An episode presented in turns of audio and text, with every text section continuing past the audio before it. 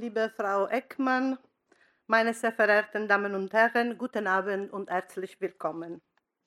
Das Italienische Kulturinstitut organisiert normalerweise rein kulturelle Veranstaltungen wie Konzerte, Theateraufführungen, Ausstellungen oder Kinoabende.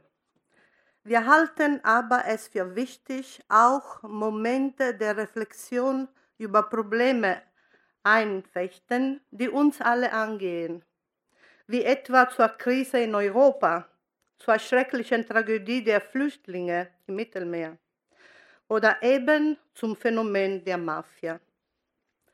Der heutige Abend ist dem Thema der Mafia gewidmet, jedoch auf eine ganz spezielle Weise. Es wird über die Geschichte der Mafia und der Antimafia gesprochen, sowie über die wichtige Rolle der Frauen beim Kampf gegen die Mafia. Wir haben heute Abend wichtige Gäste, die ich vom ganzen Herzen grüße. Professor Umberto Santino, und seine Frau Professor Anna Puglisi sowie Dirk Kohl und Dr. Giovanni Di Stefano, Verleger und Übersetzer des Buches von Professor Santino. Professor Santino ist Gründer und Direktor des Centro Impastato in Palermo. Das erste Studienzentrum, das sich seit 1977 ausschließlich der Erforschung der Mafia widmet. Er hat außer einigen literarischen Werken unzählige Studien über die Mafia verfasst. Zuletzt das nun auch auf Deutsch vorliegende Buch Phänomen Mafia, Geschichte der Mafia und Antimafia. Frau Professor Puglisi ist Mitbegründerin des Centro Impastato und Gründungsmitglied der Vereinigung der sizilianischen Frauen im Kampf gegen die Mafia. Außer dem Buch La Mafia a casa mia, die Mafia in meinem Haus, das sich dem Leben der Mutter von Giuseppe Impastato widmet, forschte sie über den Beitrag der Frauen in der Antimafia-Bewegung. Das Buch von Umberto Santino wurde 2016 vom Weltbuchverlag Dresden auf Deutsch publiziert. Ich lese Ihnen die interessante Zusammenfassung vor, die Sie auf der Rückseite des Buches finden.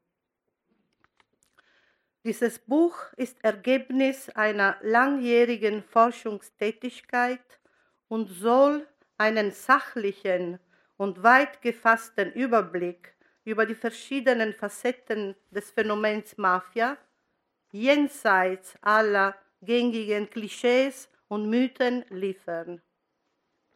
Im Laufe ihrer geschichtlichen Entwicklung hat sich die sizilianische Mafia als eine komplexe und außerordentlich anpassungsfähige Form von krimineller Durchdringung der Gesellschaft erwiesen. Ein besonderes Anliegen des Buches ist es zu zeigen, wie sich jedoch immer wieder auch Widerstandsformen und Bewegungen bis zum massiven Engagement der Zivilgesellschaft in den letzten Jahrzehnten gegen ihre Übermacht herausgebildet haben. Und der durch die mediale Konzentration auf die Täter allzu oft vergessenen Opfer dieser Kämpfe zu gedenken. Ich danke nochmals unseren Gästen. Grazie sowie unseren Partner der Stadtbibliothek und dem AGLI-Verband Baden-Württemberg mit seinem Präsidenten Pino Tabi. Nun gebe ich das Wort weiter an den Moderator des Abends, Dr. Giovanni Di Stefano, den Übersetzer des Buches zusammen mit Winfried Krüger. Ihnen allen wünsche ich einen interessanten Abend. Dankeschön. Okay. bedanke mich bei Ihnen auch im Namen jetzt des Verlegers no, Kohls für die Einladung hier in diese wunderschöne Bibliothek Und äh, möchte ich mich auch bei allen bedanken, die trotz dieser Kälte no, hierher gekommen sind. Und ich hoffe, dass Sie nicht enttäuscht äh, bleiben. Können Sie mich gut verstehen? Ja. Es ist für mich eine große Ehre und eine besondere Freude, Anna Puglisi und Umberto Santini hier vorzustellen. Wir stammen alle aus Palermo, das ich jetzt in den 80er Jahren verlassen habe. Und äh, ich kann mich noch erinnern, als Schüler äh, besuchte ich Versammlungen, in denen ja, Umberto sprach. No?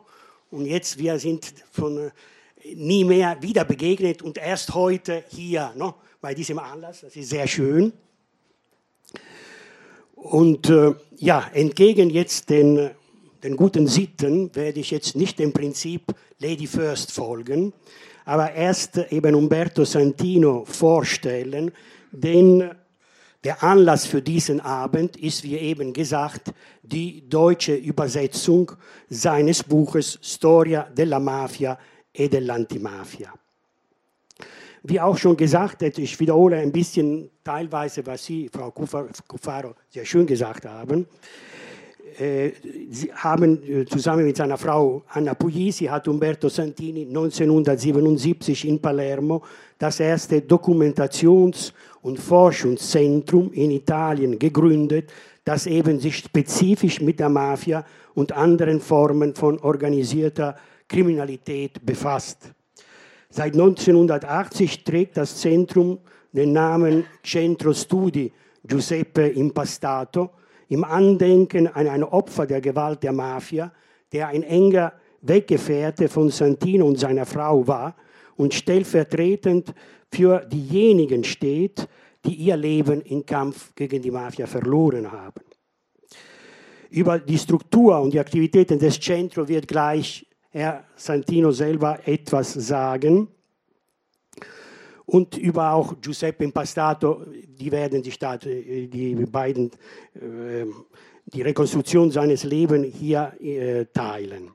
Ich möchte noch etwas nur hervorheben, kurz, die unermüdliche publizistische und wissenschaftliche Tätigkeit von Umberto Santino, die in eine ganze Reihe von Veröffentlichungen und Büchern ihren Niederschlag gefunden hat. Sind mehr als 20 Titel, die eben über das Thema Mafia aus verschiedenen Perspektiven.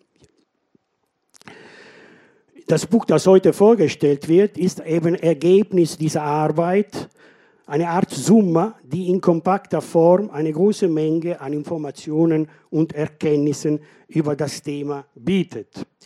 Es gibt viele Bücher über die Mafia auf dem Markt. Was zeichnet jetzt Santinos Buch gegenüber den anderen aus?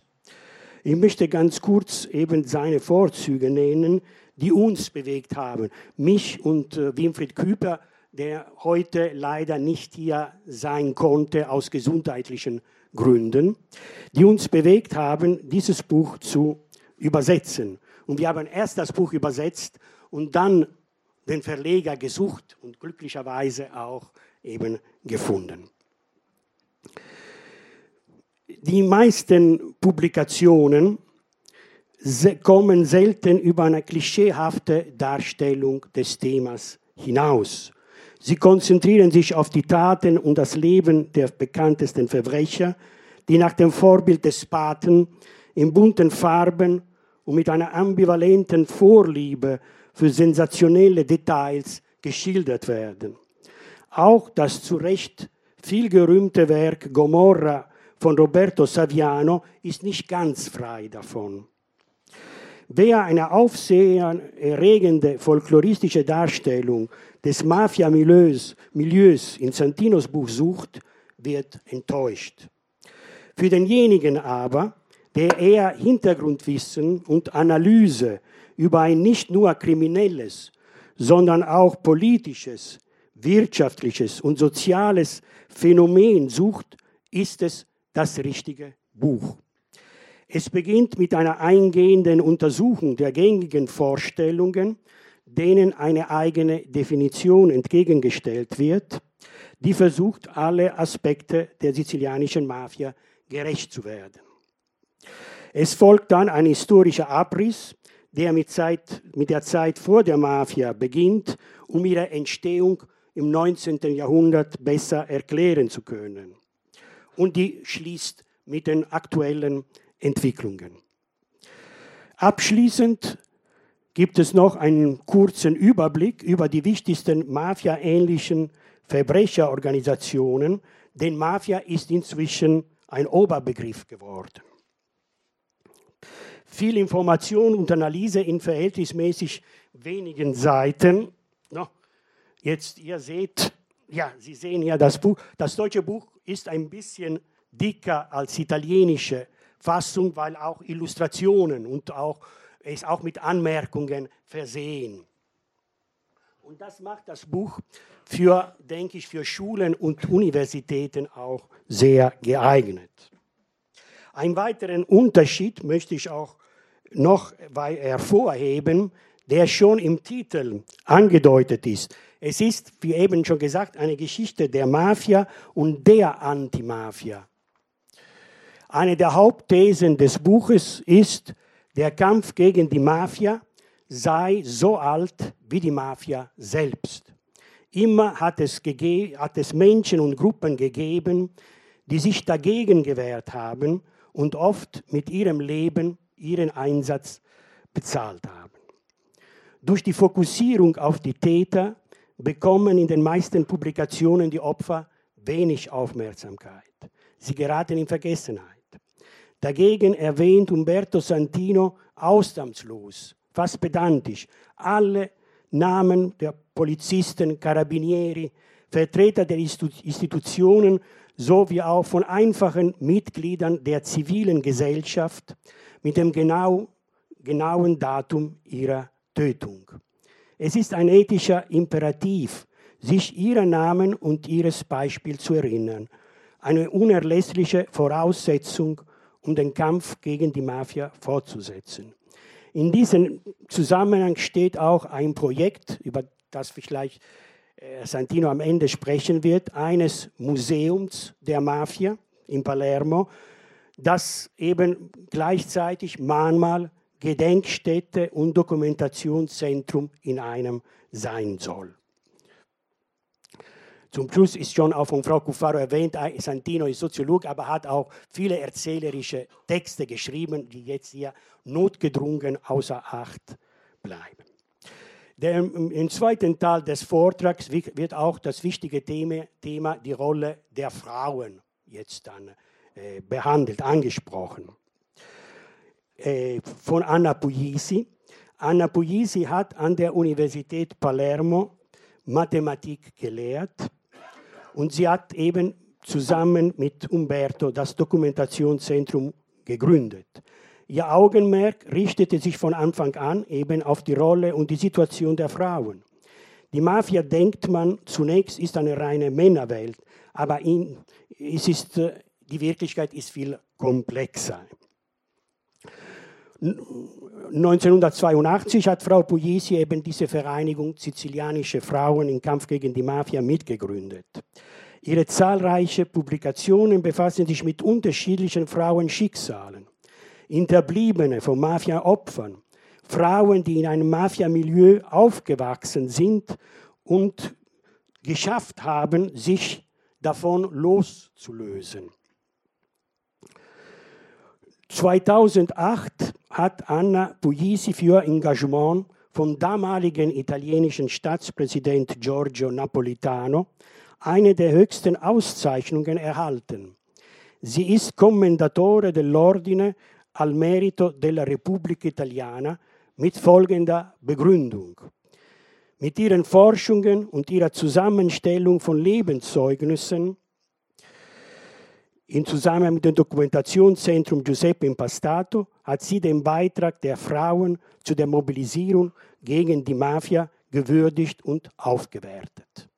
Und jetzt würde ich das Wort eben Umberto Santino überlassen. Wir haben so jetzt äh, das vorbereitet mit einer Power-Präsentation. Herr Santino wird auf Italienisch sprechen, aber das, was er sagt, zum großen Teil steht in der Präsentation, die ist auf Deutsch, die Power-Präsentation. Guten Abend und vielen Dank. Mio tedesco si ferma qui però. Ja, sein Deutsch ja, hört mit diesen Worten jetzt äh, auf. Preferisco parlare in piedi e illustrare il...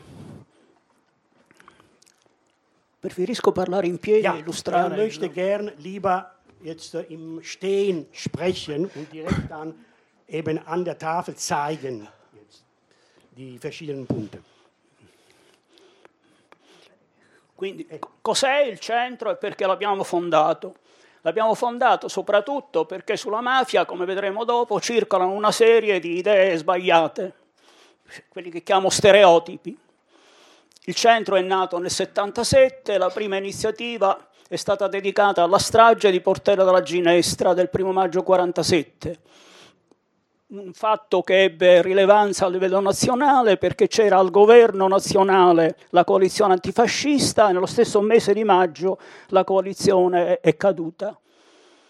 Poi ci sono le attività che abbiamo svolto per eh, dimostrare che Peppino Impastato è stato ucciso dalla mafia. Come vedremo dopo, Peppino era figlio di un mafioso e nipote di un capomafia, che è un caso unico nella storia dell'antimafia.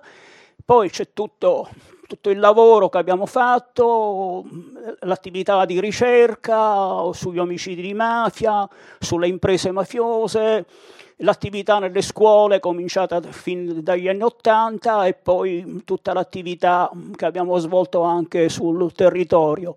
Il progetto di cui parlava il professore Di Stefano è questo di creare un grande museo storico che sia però anche laboratorio didattico, che sia anche un, un luogo di incontro, uno spazio di riflessione.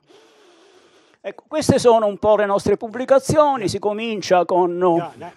Ich glaube, das stand alles. Jetzt dieses Blutbad von Portella della Ginestra ist das erste, der erste große Attentat, das erste große, no, ja, eben auch nicht ganz geklärte no, Geheimnis der italienischen Geschichte nach dem Zweiten Weltkrieg. No, eben das führte, wie gesagt, zu dem Bruch der damaligen Koalition und dann zu den Regierungen der Democrazia Cristiana. Ecco, tutte le nostre pubblicazioni. L'ultima pubblicazione, questa è La mafia dimenticata, che è un mio studio sul, sui processi della seconda metà dell'Ottocento e dei primi del Novecento, in cui c'è una mafia, ma anche un'antimafia attualissime. Ja, das hier finden Sie jetzt alle, fast alle Publikationen des Zentrums. Die letzte Publikation von Santino ist das, was Sie finden hier unten auf der rechten Seite, La Mafia Dimenticata, die vergessene Mafia, und bezieht sich jetzt auf Prozesse im 19. Jahrhundert, die auch schon zeigen, eben diese dialektische Mafia, aber auch die Existenz schon damals auch eine Antimafia, eines Kampfs gegen die Mafia. Ecco, il nostro studio sulla mafia. Come vi dicevo prima, ci sono un mucchio di idee che noi classifichiamo come stereotipi, cioè idee che non hanno nessuna base scientifica, però sono molto diffuse. Ecco, la prima idea è che la mafia esiste quando ammazza. Cioè, quando ci sono molti delitti, la mafia diventa un fatto importante e diventa un fatto noto a livello nazionale e internazionale quando ammazza personaggi come il generale prefetto della Chiesa e soprattutto quando ha ucciso Falcone e Borsellino. Ecco, in realtà non è che la mafia va in vacanza tra un omicidio e l'altro, tra una strage e l'altra, la mafia invece è un fenomeno continuativo. Non è soltanto una fabbrica di omicidi. Ja, Das Buch und eben hier beginnt mit einer Analyse der Stereotypen, Stereotypen, die gängige Vorstellungen, die herrschen über die Mafia. Und eine, die herrscht in Italien, in den Medien, ist eben die Mafia als Ausnahmesituation. Man spricht von der Mafia nur, wenn etwas Eklatantes passiert. Sonst spricht man nicht davon. Aber das heißt nicht, dass die Mafia nicht existiert, wenn jetzt kein eklatanter Mord geschieht. Un altro, stere- Urlaub, un altro stereotipo è che la mafia è un antistato. Siccome uccide magistrati e uccide altri personaggi delle istituzioni, si dice la mafia è un antistato. Nella nostra analisi, invece, la mafia ha un complesso rapporto con le istituzioni, nel senso che c'è il conflitto, ma ci può essere anche l'interazione, ci può essere anche un, un rapporto con, con le istituzioni, anche con lo Stato. Ja, ein zweiter äh, verbreiteter Stereotyp ist, die Mafia ist Antistaat gegen den Staat. Aber das, so das zu sehen, ist es einseitig, weil in Wirklichkeit die Mafia unterhält viele Beziehungen zum Staat und zum Vertreter des Staates. Deswegen könnte man sagen, sie hat eben einen Fuß außerhalb. Natürlich, sie bekämpft viele, die Vertreter, viele Vertreter des Staates und gleichzeitig innerhalb der mafia. Si può dire che ha un piede fuori, nel senso che ha una sua giustizia, un suo ordinamento, e un piede dentro, nel senso che per esempio usa il denaro pubblico, partecipa alle gare d'appalto ed ha un ruolo importante anche nelle elezioni politiche. Quindi un piede fuori e un piede dentro. Piede fuori, um konkreter das zu sagen, natürlich die Mafia hat ein eigenes, könnte man sagen, ja, System, Regelsystem, no? Sanktionieren. Eben, der, der Mord ist eigentlich eine Sanktion jetzt für die Mafia, für eine Verletzung einer der Regeln des Systems der Mafia. Gleichzeitig aber die Mafia hat natürlich mit dem Staat zu tun, weil sie nimmt an äh, Ausschreibungen teil, zum Beispiel für Bauaufträge und so weiter. Sie beeinflusst Wahlen auch zum Beispiel. Lo stereotipo più diffuso a livello internazionale è questo della piovra, che è lo sceneggiato televisivo italiano più diffuso nel mondo. Che significa la piovra? Che esiste una sorta di super mafia internazionale che dirige tutto, comanda su tutto, eccetera. Noi diciamo invece che esistono vari gruppi di tipo mafioso, poi spiegherò cosa significa di tipo mafioso, ma non c'è la supermafia oh, internazionale. C'è un altro stereotipo di cui poi parlerà Anna. Eine, der vielleicht verbreiteste Stereotyp ist das eben der Krake. Der Krake bezieht sich jetzt äh, auf den Titel einer in den 80er und 90er Jahren jetzt äh, in Italien sehr erfolgreichen mh, Reihe, jetzt Filmserie, die in Deutschland auch gelaufen ist unter dem Titel Allein gegen die Mafia. Und das ist das Bild einer allgegenwärtigen, allmächtigen Mafia. Dieses Bild ist aber auch falsch. No? Das jetzt, man muss auch jetzt nicht auch, äh, wie könnte man sagen, wenn, man, wenn alles Mafia wird, wird dann nicht mehr differenziert. No? Das wird wie eine Nacht, in der alle Katzen grau sind. Deswegen man muss immer genau differenzieren. Und da finden Sie jetzt die, eine Definition, die Herr Santino da gibt im zweiten Punkt. Dann kommt ja. Un altro stereotipo è che la mafia è fatta soltanto di uomini e si dice la mafia è maschilista. In realtà la mafia è maschilista perché si nasce, si sviluppa in una società maschilista. Anche la Chiesa cattolica è maschilista, prima non si poteva fare in Italia il magistrato, ci sono una serie di professioni a cui le donne sono state ammesse soltanto da poco. Quindi la mafia è maschilista soltanto nel senso che recepisce il maschilismo nella società. Però siccome la mafia è molto opportunista, ci sono casi di donne, di cui poi si parlerà, che hanno un ruolo importante anche all'interno della Mafia. Ja, eine verbreitete Vorstellung ist natürlich, dass die Mafia eine männliche Domäne ist.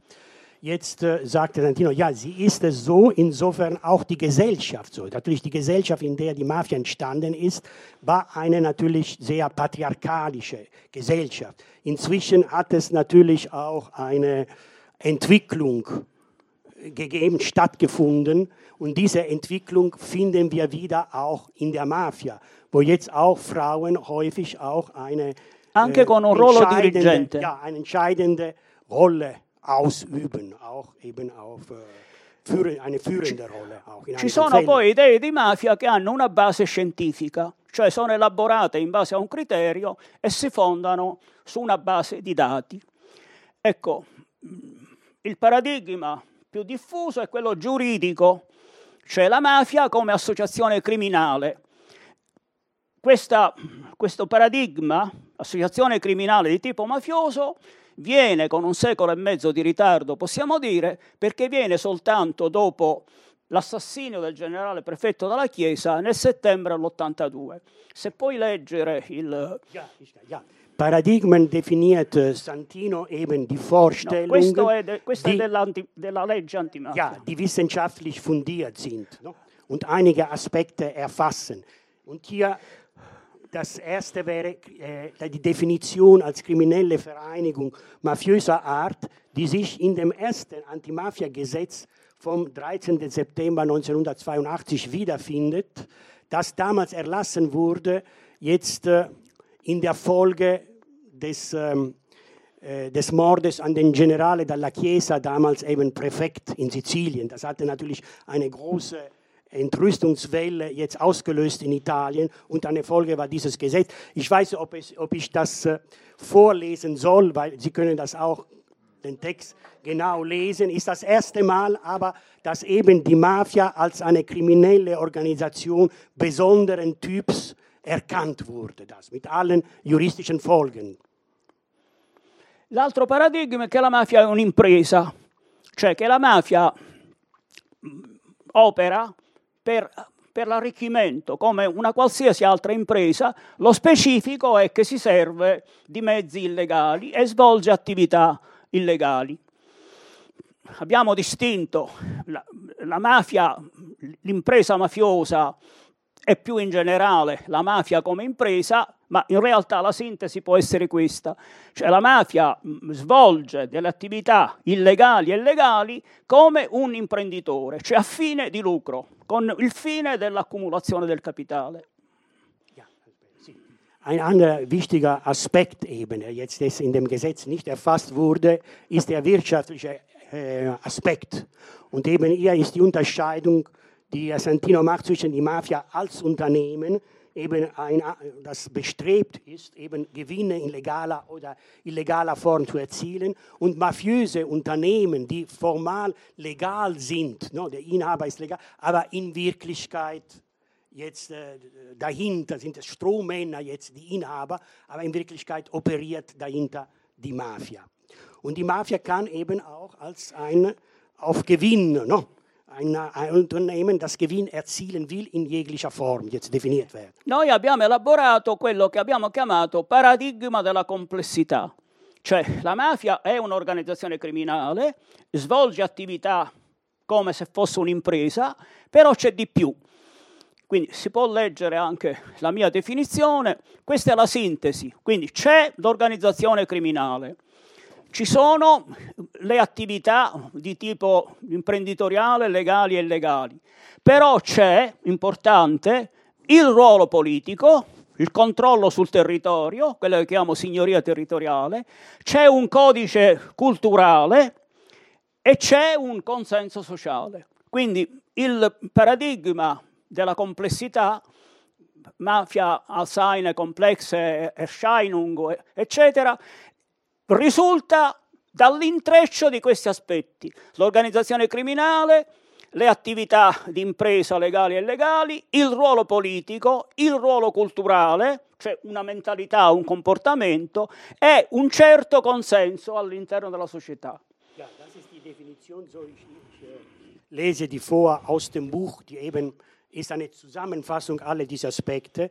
Unter Mafia versteht man eine Reihe von kriminellen Organisationen, unter denen die wichtigste, wenn auch nicht die einzige, Cosa Nostra ist.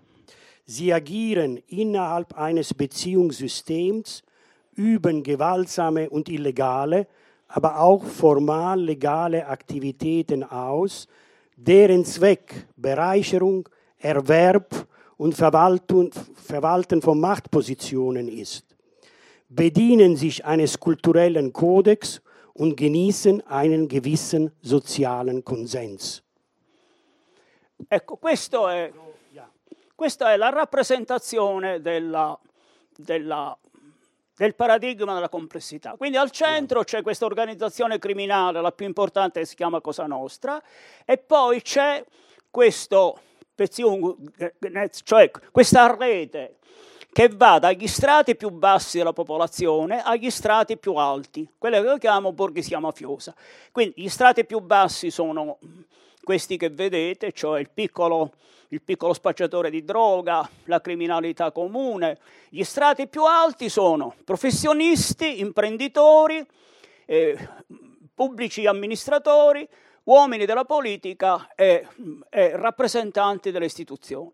Se la mafia fosse soltanto un'organizzazione criminale o soltanto un'impresa e non avesse questo rapporto complesso con il quadro sociale, noi come sociologi e come storici non ci occuperemmo perché sarebbe soltanto un fatto importante per la polizia e per la magistratura. Ci occupiamo come storici e come sociologi della mafia perché la mafia è questo sistema complesso.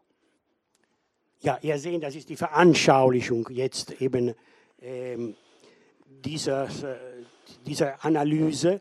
Im Zentrum Cosa Nostra, das wären die Mitglieder der Organisationen im engeren Sinne aber sie wirken nur oder können so nur dank eines Beziehungsnetzes um sie herum.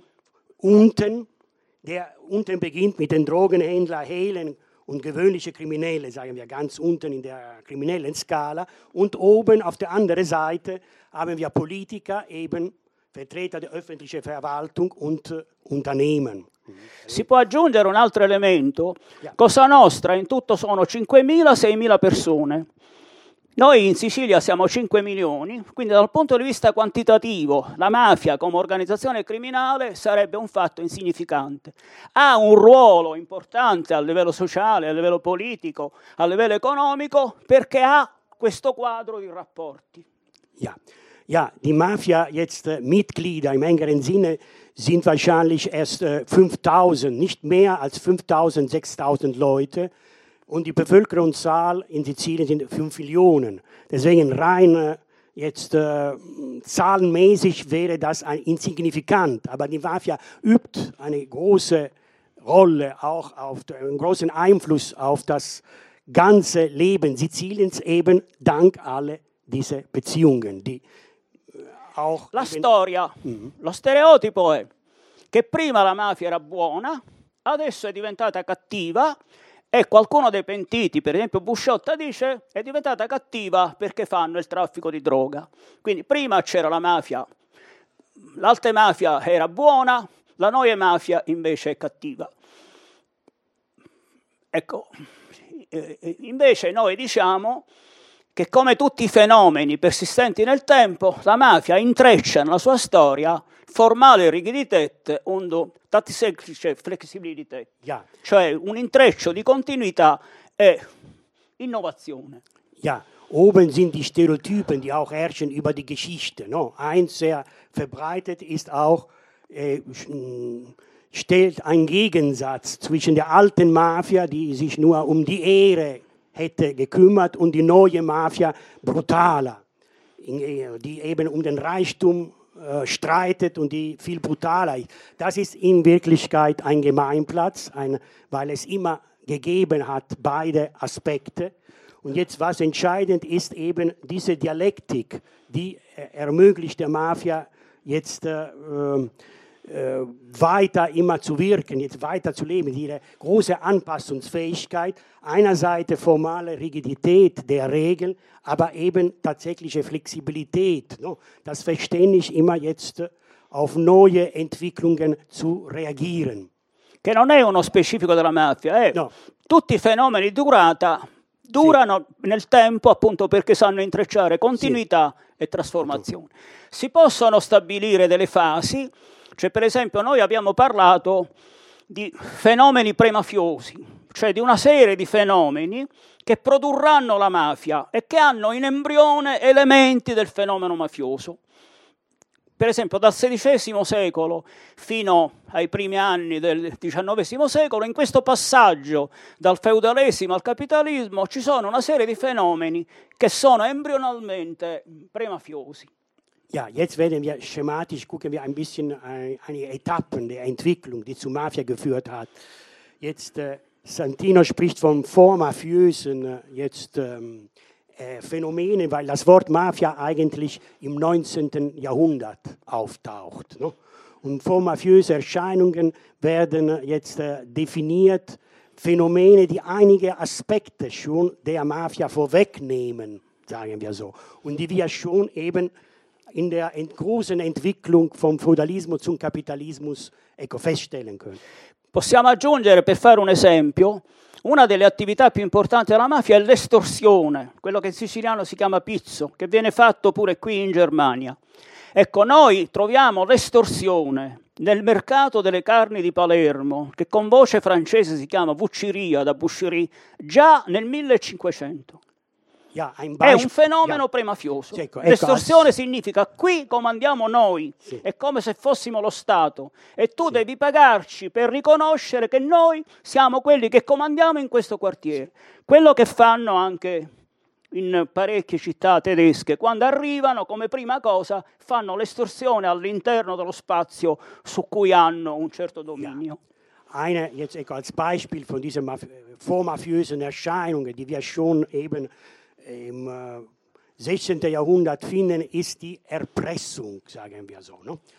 Und diese setzt voraus, dass man schon eine, eine hm, Kontrolle, eine Herrschaft über das Territorium hat. Ne? Es ist ein Zeichen, wir diktieren den Regeln. Wenn du jetzt deine Aktivität führen willst, musst du dich anpassen und uns äh, eben etwas bezahlen. Und diese Formen finden wir auch manchmal auch in der Migration, sagen wir so. Das erste ist auch, dass häufig ist eben diese Erpressung gegenüber anderen. No? Die einige stellen, wir sind die Mächtigen und wir erpressen die anderen. Una fase importante è quella della gran mafia, che non significa che la mafia era solo nelle campagne, che era pure nelle città, significa che la mafia agisce in una società che è fondamentalmente basata sull'agricoltura. Una fase successiva è quella della mafia urbana, che non significa che abbandona le campagne e va in città, significa che adesso le campagne contano sempre meno e conta sempre di più la speculazione edilizia.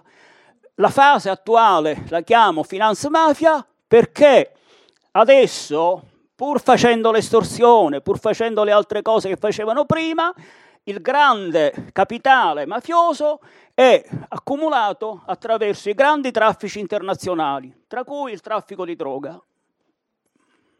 Ja, glaube ich, ist klar. Jetzt äh, Santino unterscheidet verschiedene Phasen in der Entwicklung der Mafia. Die Agrarmafia, die eben im 19. Jahrhundert jetzt, äh, sagen wir, auftaucht, bezieht sich auf die Tatsache, damals die Landwirtschaft war das entscheidende Faktor in eben der, des Wirtschaftslebens. Die städtisch-unternehmerische Mafia taucht in den 50er, 60er Jahren und bedeutet auch da ist die Bauspekulation jetzt im Zentrum, bedeutet auch eine Änderung, sagen wir, des Schwerpunkts der Aktivitäten. Und die Finanzmafia ab den 70er Jahren, da ist es, wenn der Drogenhandel no, zu entscheidende und äh, Aktivität wird und dann sehr große Kapitalen bewegt werden können. L'antimafia. Ecco, lo stereotipo è che l'antimafia la facciamo soltanto adesso, che prima eravamo tutti con la mafia oppure eravamo indifferenti, silenziosi. In realtà la lotta contro la mafia si può dire che sia coeva con, con la mafia. Il grande movimento antimafia è rappresentato da lotte contadine dai fasci siciliani di fine Ottocento fino agli anni 50 del, del secolo scorso. I contadini lottavano per la riforma agraria, per il contratto scritto, per le otto ore, per il diritto di voto perché non l'avevano. E in questo si, si scontravano con i grandi proprietari terrieri e con i mafiosi che erano alleati dei grandi proprietari terrieri. E c'è la violenza mafiosa, si esercita soprattutto contro, contro eh, contro i contadini con una serie di massacri che cominciano già alla fine dell'Ottocento. Ja, später, scusi. Ja, äh, als Beispiel jetzt der eben äh, des Kampfes gegen die Mafia. Hier werden äh, ja, zitiert jetzt ähm, Santino di Fasci Siciliani. Das ist vielleicht ein nicht so bekannter Bauernaufstand. Und das Wort Fasci, denken Sie an den Faschismus, aber Fascio bedeutet bunt.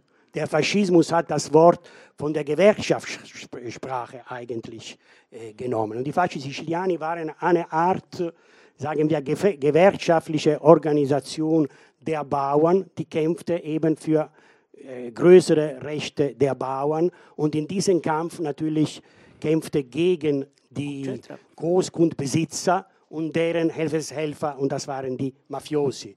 Und dass dieser Bauernaufstand wurde brutal jetzt äh, niedergeschlagen. Hm? Brutale no, no.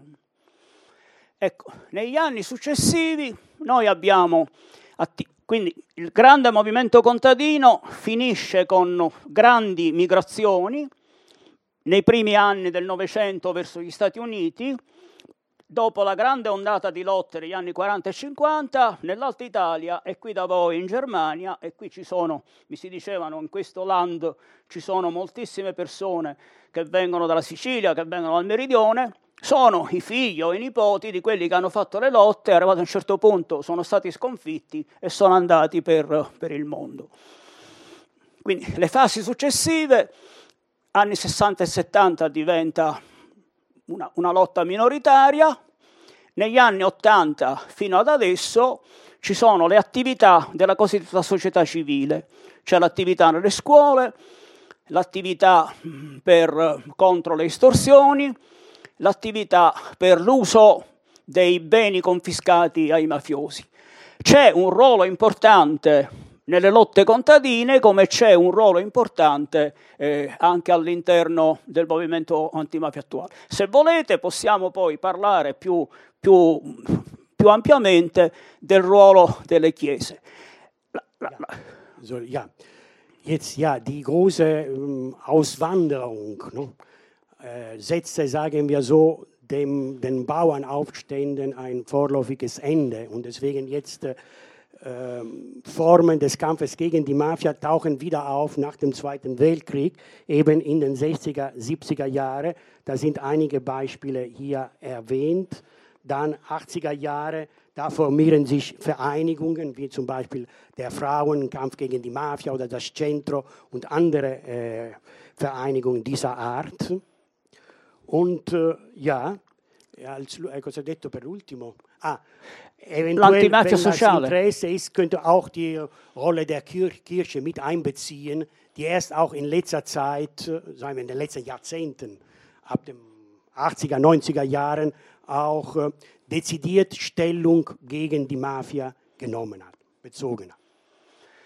Ecco, qui parla Anna, il ruolo delle donne nella mafia e nell'antimafia. Già, se, già, un, già, Umberto ha detto che appunto la, la mafia eh, si diceva che fosse soltanto formata da uomini, in effetti è, formata soltanto, è stata formata soltanto da uomini, ma le donne dentro la mafia hanno avuto un ruolo. Eh, qui si parla Qui in questo, in questo, cartello vediamo invece le donne contro la mafia. Eh, già nel, nel, movimento dei fasci siciliani c'erano donne, molte donne che lottavano anche loro, anche fasci di sole donne. Nelle, dagli anni 70 in poi le donne hanno avuto un grosso ruolo. Abbiamo costituito un'associazione di donne contro la mafia e poi ci sono appunto qui segnate alcune figure di donne, per prima la mamma di Peppino, e, e, poi queste altre donne, Vita Rugnetta, Michela Buscemi, Pietra Loverso, Maria, Maria Benigno, sono donne che, avendo avuto donne del popolo, che hanno lottato contro la, sua, la loro stessa famiglia per chiedere giustizia per la morte dei loro cari, alcune nel maxi processo di Palermo.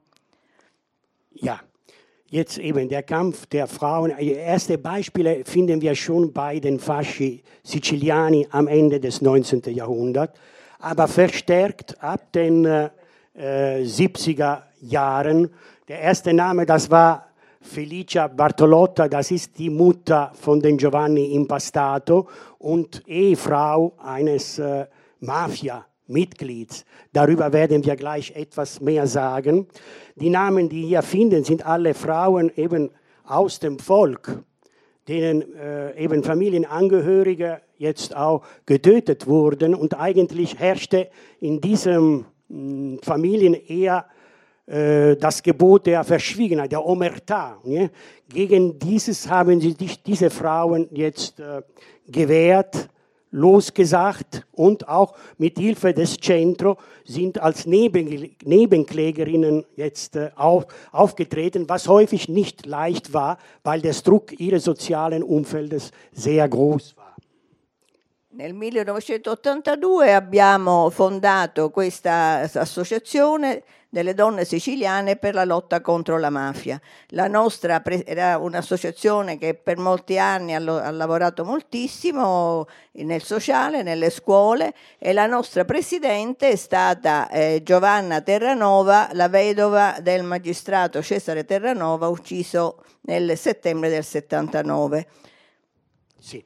Ja, 1982 äh, wurde eben die Vereinigung der Frauen im Kampf gegen die Mafia gegründet. Erste Präsidentin war die Frau, Frau Terranova, die Witwe eines Richters, der von der Mafia ermordet wurde.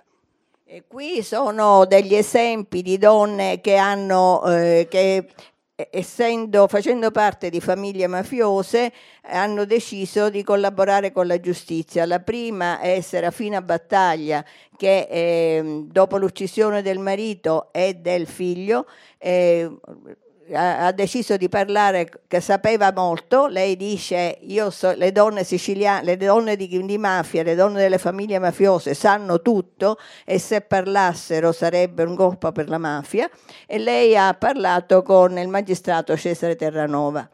La, la, l'immagine successiva è di Rita Atria, probabilmente ne avrete sentito parlare. Rita Pieraiello era la, la moglie, del, del, fratello di Rita Atria e quindi Pieraiello è entrato in una famiglia mafiosa Rita Atria è nata in una famiglia mafiosa, hanno deciso di collaborare, hanno parlato con Paolo Borsellino. Carmela Iuculano è un altro esempio, ce ne sono tante donne che, hanno, che sono diventate collaboratrici di giustizia. Carmela Iuculano è un altro esempio, è diventata collaboratrice di giustizia dopo dopo aver eh, sostituito il marito che era stato carcerato per, eh, nella, nelle, nella, organizzazione della, nella loro organizzazione, Carmelo Iugolano ha deciso di eh, costituirsi parte civile perché le figlie, le due figlie che a scuola avevano eh, sentito parlare, avevano, collabora- avevano eh, studiato assieme ai professori, ehm, eh, avevano sentito parlare di mafia e di antimafia, hanno chiesto, hanno detto alla madre fallo per noi e per il, bamb- il fratellino più piccolo. Quindi diciamo le figlie hanno, eh, sono state le, le insegnanti della madre. Andiamo indietro no, nel sì. tempo. Eh, puoi andare uno indietro? Aspetta un attimo. Come? Aspetta un attimo. Puoi tornare indietro. Quella precedente, così posso... Ja, das sind äh, alle Beispiele von Frauen, die in ein Mafia-Milieu geboren wurden, die sich losgesagt haben und dann entschieden haben, auch mit der Justiz zusammenzuarbeiten. Die Geschichte der ersten, jetzt diese Beispiele, ist da zusammengefasst. Und sie, äh, Serafina Bataille hat gesagt, die Frauen wissen alles. Wenn sie sprechen würden, das wäre das, ein großer Schlag für die Mafia. Der zweite Fall, oder Piraiello ist beide jetzt und Rita Atria ist vielleicht bekannt, besonders Rita Atria, die sogar von ihrer Mutter geflucht wurde, als sie dann verflucht wurde von der Mutter, als sie entschieden hatte, zusammenzuarbeiten mit dem mit Richter Borsellino. Diese Geschichte endete tragisch, weil als Borsellino äh, jetzt in einen Anschlag eben ums Leben gekommen ist, sie hat sich so äh, äh, plötzlich als verloren gesehen, sie hat Selbstmord begangen, die Ritate. Und dann Carmela Juculano, die nachdem ihr Mann jetzt, äh, in, jetzt äh, erfasst wurde, im Gefängnis war, jetzt dank der Töchter heißt, weil die Töchter in der Schule sie gebeten haben, no, etwas dagegen zu machen. Und für diese Töchter, damit sie eben ein anderes Leben haben, hat sie dann entschieden, auch gegen die Mafia und auch gegen den Mann dann auszusagen. E, appunto qui si parla del ruolo delle donne, l'avevo detto un momento prima, del ruolo delle donne nel movimento antimafia, possiamo cominciare appunto, le, le donne hanno avuto un ruolo sia nei fasi siciliani alla fine del sette, dell'Ottocento, importante era, era eh, abbiamo fa- messo questo ricordato questa Giuseppa Di Sano che è una donna del popolo che alla fine dell'Ottocento ha, mm, nel 1896 ha collaborato con la giustizia, era, aveva subito un attentato, eh, è stata uccisa la figlia e lei è rimasta ferita perché eh, chi, chi, ha fatto questo attentato credeva, credevano che eh, avesse fatto la spia per, eh, per alcun, contro alcuni che facevano monete false. E, e lei eh, non solo ha parlato con la giustizia, ma ha rincarato, malgrado dopo l'avessero minacciato e le avessero detto di stare zitta, ha rincarato la dose e ha chiesto che venissero, eh, venissero condannati tutti quelli che erano stati responsabili della, di, quello avevano, di quello che aveva subito lei. Ja, Francesca sind, Serio è la mamma di Salvatore Carnevale, uno dei sindacalisti uccisi in queste lotte contadine degli anni 50. Francesca Serio, dopo la morte del figlio, aiutata anche dal Partito Socialista, che era il partito del figlio, eh, sì, eh, Salvatore Cavenale, ho detto, eh, che il partito del figlio ha collaborato, ha, ha, indicato quelli che secondo lei erano i mafiosi che avevano ucciso il figlio. Lì l'immagine, un'immagine bellissima, eh, che ha, eh, con, eh, abbraccia Carlo Levi, non so se lo conoscete, era un grande scrittore, pittore, che ha pagine veramente bellissime e commoventi in un libro che si, si chiama la, le, le, parole sono pietre, cioè le parole di Francesca Serio sono forti come delle pietre. Ja, hier sind einige weitere Beispiele. Das erste von den äh, jetzt Fasci Siciliani hatten wir schon erwähnt. Äh, sì. Das zweite ist auch eine Wiederentdeckung von Frau Puglisi und ihrer Organisation, dieser Fall von dieser Frau Di Sano noch 1896, die trotz Drohungen, trotz Druck aussagt und dank ihrer Aussage werden dann die Mörder ihrer Tochter äh, gefasst und verurteilt. Die dritte Frau, jetzt die da äh, das Foto da gezeigt wurde, Frerio, war die Mutter eines äh, Gewerkschaftler, äh, Salvatore Carnevale, der Anfang der 50er Jahre getötet wurde. Ich glaube, bei Corleone war der Fall. Und sie hat dann mit ihrer Aussagen, hm? Schara, non Corleone. Äh, sie hat mit ihrer Aussagen geholfen, eben die Täter zu fassen. Das Foto zeigte sie mit dem berühmten Schriftsteller Carlo Levi, Autor von Christus kam bis Eboli und ein anderes Buch, das auch sich auf diesen Fall bezieht, heißt Le parole sono pietre, die Worte sind Steine. Perché abbiamo dedicato il centro a Peppino? Perché Peppino Impastato era nato in una famiglia mafiosa, era figlio di un mafioso e nipote del capomafia. Questo nel libro che adesso è stato tradotto in tedesco e nel libro più ampio che si intitola Storia del movimento antimafia, è un caso unico. Non ci sono altri casi di un figlio di un mafioso, di un nipote di un capomafia che ha fatto tutto quello che ha fatto Peppino Impastato contro la mafia. Ecco, il padre, lo zio, Cesare Manzella, è uno dei pionieri del traffico di eroina, perché aveva un piede in Sicilia e un altro negli Stati Uniti. Ecco, il, noi abbiamo raccolto Anna e io abbiamo raccolto la storia di vita della madre nel libro intitolato La mafia in casa mia. Ja, jetzt warum ist der Centro äh, eben dem äh, Andenken jetzt von äh, äh, Peppino Impastato gewidmet. Ich muss auch hinzufügen, Sie hören manchmal den Namen Peppino, den Namen Giuseppe. Peppino ist eine große Form von Giuseppe. Deswegen wird jetzt hier abwechselnd äh, einmal der eine Name, einmal der andere gesagt, aber es ist immer dieselbe Person. Er ist ein Einzelfall, jetzt auch gegenüber den anderen, weil er hat sich nicht nur, er ist in einer Mafia-Familie geboren, der Vater eben war Mafioso, der Onkel war sogar der Mafiaboss von Cinisi, ein Ort bei Palermo. Und er hat sich nicht nur losgelassen. Dove c'è l'aeroporto? Bei, ja, da in der Nähe des Flughafens von Palermo für diejenigen, die dort gewesen sind.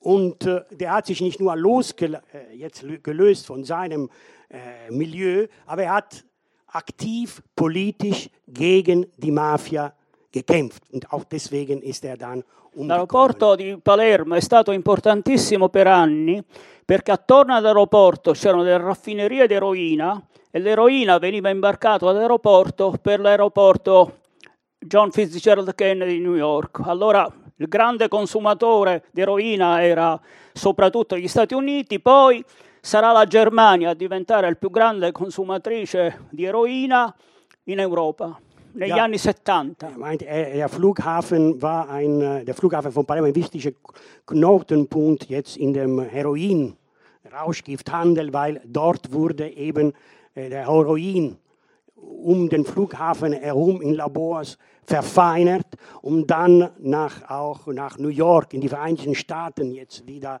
jetzt äh, geschmuggelt zu werden. Es gab eine lange Zeit auch einen Flug Palermo-New York direkt und das war eben, man könnte sagen, der Flug dieses Rauschgifthandels. Äh, Santino fügt hinzu, jetzt ist die Deutschland aber der größte Heroinkonsument geworden. Ecco, in una famiglia mafiosa, quella di Peppino Impastato, c'è questa contraddizione, questo conflitto permanente tra la madre e il padre.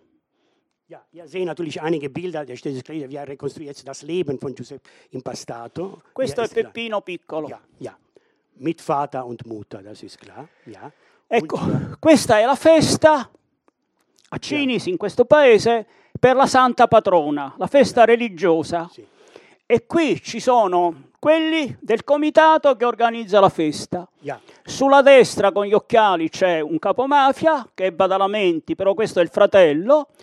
Qui c'è il padre Luigi, il padre di Peppino, con Peppino Piccolo. Yeah. È come una sorta di presentazione del rampollo del figlio al paese, assieme con i maggiori mafiosi. Ja, das ist ein Foto, glaube ich, der 50er Jahre, wenn ich jetzt äh, mich nicht täusche. Und hier, ja, Sie sehen eben ecco, Siamo negli anni, aus, primi anni 50. Ein Mafiaboss, beziehungsweise der Bruder jetzt des Mafiabosses des Ortes. No? Und er wird sozusagen eingeführt in die Familie, in die große Familie. Questa è una fotografia veramente molto eloquente. Sulla sinistra c'è il sindaco, che è un professore universitario. Accanto al sindaco c'è Cesare Manzella, che è il grande capomafia, pioniere del traffico di eroina, zio di Peppino. Dietro c'è Luigi Impastato, padre di Peppino, poi ci sono altri due mafiosi, sulla destra c'è il giovane Gaetano Badalamenti, che poi diventerà il boss più importante, dicono gli americani, del traffico di eroina nei fine anni 70, primi anni 80. Ja, das ist ein sehr interessantes Foto. Das zeigt jetzt an der linken Seite, eben, da steht ja auch, der Bürgermeister, der war ein Universitätsprofessor. Übrigens. Chemiker.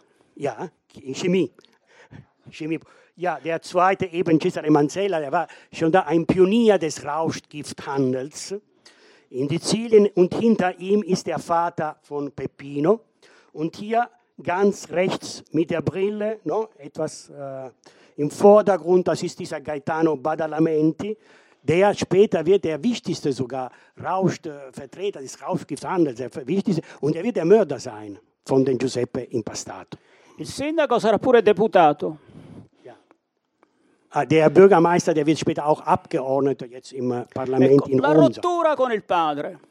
Comincia questa sua attività, fa un giornalino, eh, svolge attività culturali e c'è questa rottura sempre più forte, soprattutto dopo 63, che viene ucciso lo zio. lo zio Cesare Manzella. Peppino davanti a questa scena dice se la mafia è questa, lo zio gli diceva che la mafia era una cosa buona, io lotterò con tutte le mie forze contro la mafia. Ja. Entscheidend für diesen Bruch mit der Mafia ist bei, für Peppino jetzt die Tötung seines Onkels, dieser Cesare Manzella, den Sie gesehen haben, der eben früher mit, der ging spazieren mit ihm und sagte, die Mafia ist eigentlich gut und so weiter. Und dann sagte Peppino, der da 15-jährig war, wenn das die Mafia ist, werde ich gegen sie kämpfen. Ne? Und in den Jahren danach beginnt sein Bruch, der auch gleichzeitig findet im größeren Kontext auch der 68er-Bewegung. Und hier stichwortartig sehen Sie die, die, Etappen dieser Loslösung. Non so se avete visto il film Cento Passi che ha avuto un grande successo. Nel film Cento Passi, questo giornalino che faceva Peppino pare il Corriere della Sera, nelle edicole, eccetera, era invece soltanto un foglietto ciclostilato.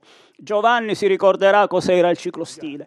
Qui Peppino a 16 anni fa un servizio su questa marcia della protesta e della speranza organizzata dal sociologo e grande organizzatore di lotte popolari nei primi, nei, negli anni 60, si chiamava Danilo Dolci. Ja, vielleicht kennen Sie den Film Cento Passi, 100 Schritte, der eben schildert das Leben von Giuseppe Impastato. In diesem Film wird eigentlich die Zeitung, die, die Giuseppe, sagen wir so, äh, Druck macht, eigentlich erscheint, sagt Santino, wie der Corriere della Sera. In Wirklichkeit war natürlich ein hektografiertes Blatt. Ich weiß nicht, ob Sie, vielleicht die Jüngere hier, wissen, wie man, äh, was Hektographie ist. Man hat so, no, mit der Maschine, war eine sehr primitive Art, jetzt der Vielfältigung. Una macchinetta primitiva. Und hier macht Giuseppe gerade, sagen wir im Bericht interviewt, Danilo Dolci, der damals in den 60er Jahren sehr bekannt war. Der kam eigentlich aus Norditalien. Er hatte sich in Sizilien niedergelassen und organisierte sehr viele Protestmärsche und andere Formen. È il periodo in cui sono finite le lotte contadine ed è cominciato dagli anni, fine anni 50 il grande flusso migratorio. Ja, es ist die Zeit eigentlich, in der die große Auswanderung stattfand. Ecco, questa è l'attività di Peppino, attività politica, attività contro l'esproprio delle terre dei contadini per costruire la pista dell'aeroporto, però possiamo andare avanti, no? Ja, das ist eben die erste politische Tätigkeit oder äh, das politische Feld von äh, Giuseppe war der Kampf gegen die Startbahn. Das hat man auch in Deutschland häufig gehabt, ne? bei vielen Flughäfen auch, weil das bedeutete Enteignung natürlich jetzt vom Bauern, Grundstück und so weiter und dagegen äh, organisierte er jetzt Formen des Protests. Ecco, questa è la radio che faceva, che era molto ascoltata, e questa è l'ultima mostra che ha fatto sulla speculazione edilizia nella zona di Cinisi. Ja, das ist jetzt, äh, er hat ein äh, kleines freies Radio. Damals a konnte man in den 70er Jahren, gab es einen Moment, wo in Italien, jetzt war aufgrund einer Lücke im Gesetz, durfte, konnte jeder ein Radio sozusagen äh, machen und auch ein Fernseher. So entstand dann später das Privatfernsehen und später auch Berlusconi ist daraus gekommen am Ende. Aber am Anfang war natürlich auch sehr libertäre, auch fast anarchische jetzt äh, Situation. Und Peppino äh, hat auch ein Radio gehabt, eben Radio Out und äh, Onda Pazza nannte sich, eben übersetzt verrückte Welle. Und das ist die letzte, ein Bild, das zeigt die letzte Ausstellung, die er organisiert hat. Und da geht es auch um Spekulation jetzt in dem Umland von Cinisi. Mhm. Bauspekulation. Questo è l'ultimo Ja. atto pubblico di Peppino, il 2 maggio, l'ultimo comizio che ha fatto Peppino. Ja, das ist äh, seine letzte Kundgebung, seine letzte Rede bei dieser Kundgebung vor seinem Tod, jetzt der 2. Mai eben 1978. Peppino era candidato alle elezioni amministrative comunali ed è stato ucciso il, il 9 maggio, poco prima delle elezioni comunali. Il corpo è, stato messo su questo binario con l'esplosivo sotto il torace. Peppino hatte äh, eigentlich kandidiert für die jetzt Kommunalwahlen, die eben im Mai da stattfanden, für Demokratia äh, Proletaria. Das war eine linke, extreme linke Bewegung. Und am 9. Mai ist dann sein Körper tot aufgefunden worden auf diesem Gleis mit ähm, TNT jetzt hier auf der Brust, jetzt da gebunden, sagen wir so. Hm. Sì, lì, scri- lì scri- scriviamo Peppino viene eletto, però la democrazia cristiana che lo indicava come il partito infiltrato alla mafia ha un ja. enorme Successo. Der wurde gewählt, er bekam dann Stimmen auch nach dem Tod als Zeichen natürlich, aber in den Wahlen dann natürlich die, die, die Demokratia Cristiana, die Christdemokratische Partei erhöhte erheblich ihren Stimmanteil. Ecco, questo è il funerale con il fratello di Peppino che come per prendere l'eredità alza il pugno nel saluto diciamo, che facevano a sinistra. Quello è lo striscione davanti al, con l'idea e il coraggio ja. di Peppino noi continuiamo. Ja, das ist das Begräbnis no, am Tag danach. Sie sehen auf dem Foto links neben der Mutter eben den, äh, der Sohn, der, der jüngste Sohn, der heißt äh, Giovanni, eben mit erhobener Faust, um zu sagen, wir setzen den Kampf fort. Und da steht es auch hier geschrieben mit den Ideen und dem Mut von Peppino, wir machen weiter. Ecco, due manifesti, uno a Cinisi, Peppino è stato assassinato dalla mafia, l'altro l'abbiamo fatto noi a Palermo il giorno dopo, Peppino è stato assassinato dalla mafia. Perché la voce che già correva è che Peppino fosse stato un attentatore e possibilmente un attentatore suicida, cioè un terrorista e un suicida. Ja, es gab, ja, das sind jetzt zwei jetzt, uh, Manifeste als Plakate. Jetzt, ja. Das erste links wurde das in Cinisi, in dem Ort, wo Peppino lebte und uh, getötet wurde. Und das rechte jetzt in Palermo. Die wollten auch diese Manifeste entgegentreten, den Gerüchten, die damals jetzt dann uh, ja, in Umlauf gesetzt wurden, dass er selbst sich getötet hatte und dass er eigentlich ein Attentat wollte und in diesem Attentatversuch er jetzt eben umgekommen wäre. Ecco, 11 maggio il centro fa un esposto in cui dice è un delitto, all'Università di Palermo si svolge un'assemblea in cui diciamo è un delitto. E il 16 maggio del 78 la famiglia va in tribunale sostenendo che si tratta di un omicidio di Mafia. Ja, ihr seht die Chronologie, eben das Centro hat sofort eben Anzeige erstattet. Nein, das war kein Selbstmord oder so oder versuchter Attentat oder was auch immer. Es war Mord und es gab natürlich Studentenversammlungen, Reaktionen. Hier wird jetzt die, die Chronologie dieser Tage noch wieder äh, rekonstruiert. Aber die Ermittlungen wurden zunächst, die Ermittlungen eben haben sehr lange gedauert, die wurden ständig jetzt äh, eben eingestellt, no? wegen Mangel an äh, Beweismitteln, Indizien und so weiter. Deswegen, es war auch ein Kampf fast gegen die Ermittler, oder um, damit die Ermittlungen wieder eröffnet und fortgesetzt werden. Questo significa che la famiglia rompe con la cultura mafiosa della vendetta. Ja, wichtig natürlich zu betonen ist, dass die Familie, dass sie als weil natürlich das äh, Normale wäre in einer Mafia-Familie, wenn einer getötet wird, die Rache, dann töte ich eine aus anderen Familie. No? So etwas wie in Duisburg zum Beispiel, no? diese Fäden zum Beispiel, die dann zu den Toten in Duisburg geführt hat. Und hier die Familie eben äh, tritt gegen diese Tradition, eben als Nebenklägerin in einem Prozess, damit das eben in einem Prozess auf legale Weise jetzt die Mörder ermittelt und dann verurteilt werden. Ecco, questo è l'11 maggio, questa è l'assemblea all'università, questo è un professore universitario di medicina legale in pensione che dimostra che il torace aveva sotto il to- che l'esplosivo sotto il torace e quello sono io assieme ad altri. Ja, das ist hier eben die Versammlung, äh, ja, eben zwei Tage nach der äh, Wiederfindung jetzt des, der, der Leiche von Peppino. Links sehen Sie den jungen Umberto Santino. Rechts ist er ein Rechtsmediziner, Professor Rechtsmediziner in Palermo, der bewiesen hat, dass es jetzt kein Attentat war, dass es eben das dann so inszeniert wurde. Il 16 maggio la madre ja, va in, al Palazzo di Giustizia per costituirsi parte civile. Quella è la sorella della madre, la zia. Das ist die Schwester der Mutter, eben das, was wir gesagt haben, dass die als Nebenklägerinnen auftreten. Ecco, qui manca una fotografia.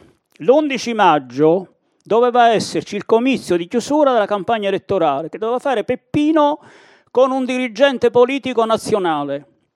Su richiesta degli amici e compagni di Peppino il comizio l'ho fatto io perché sapevano che io mi occupavo di mafia da tempo. Puoi tradurre questo? Ja. Non c'è, no, non c'è una fotografia. Ja, da fehlt ein Foto. Das, ist, das geht jetzt um ein Foto, das es nicht da ist, sagen wir so. Am 11. Mai war eigentlich die Schluss, äh, war Schluss der Wahlkampagne. Und da war vorgesehen, dass Peppino noch eine Rede hielt. Zusammen mit einem Vertreter aus der Partei aus Rom. Natürlich, er konnte diese Rede nicht halten und die hat Umberto, sagen wir so, an seiner Stelle jetzt gehalten. dicendo che è un omicidio e indicando su loro indicazione e badalamenti il capo mafia come responsabile. Ja, und in dieser Rede hat er schon jetzt immer äh, eben betont, dass es ein Mord sei und schon auch zum ersten Mal den Namen genannt des Mandanten, Gaetano Badalamenti, von Cinisi. Von diesem Ecco, un mese dopo abbiamo fatto questo bollettino raccogliendo la documentazione sull'attività antimafia di Peppino. Quello è un comizio che io ho fatto il 19 a Cinisi. In un anno ho fatto parecchi comizi lì a Das ist Cinisi. eben nicht das Älteste, das ist am 19. eine Rede über diesen. Und das ist schon das erste Dossier, das das Centro damals jetzt äh, veröffentlicht hat über eben den Tod von äh, Giuseppe Impastato. E quindi si riapre l'inchiesta. Ecco, il 9 maggio del 79, un anno dopo, abbiamo fatto la manifestazione nazionale contro la mafia, che ci risulta essere stata la prima manifestazione nazionale contro la mafia in Italia.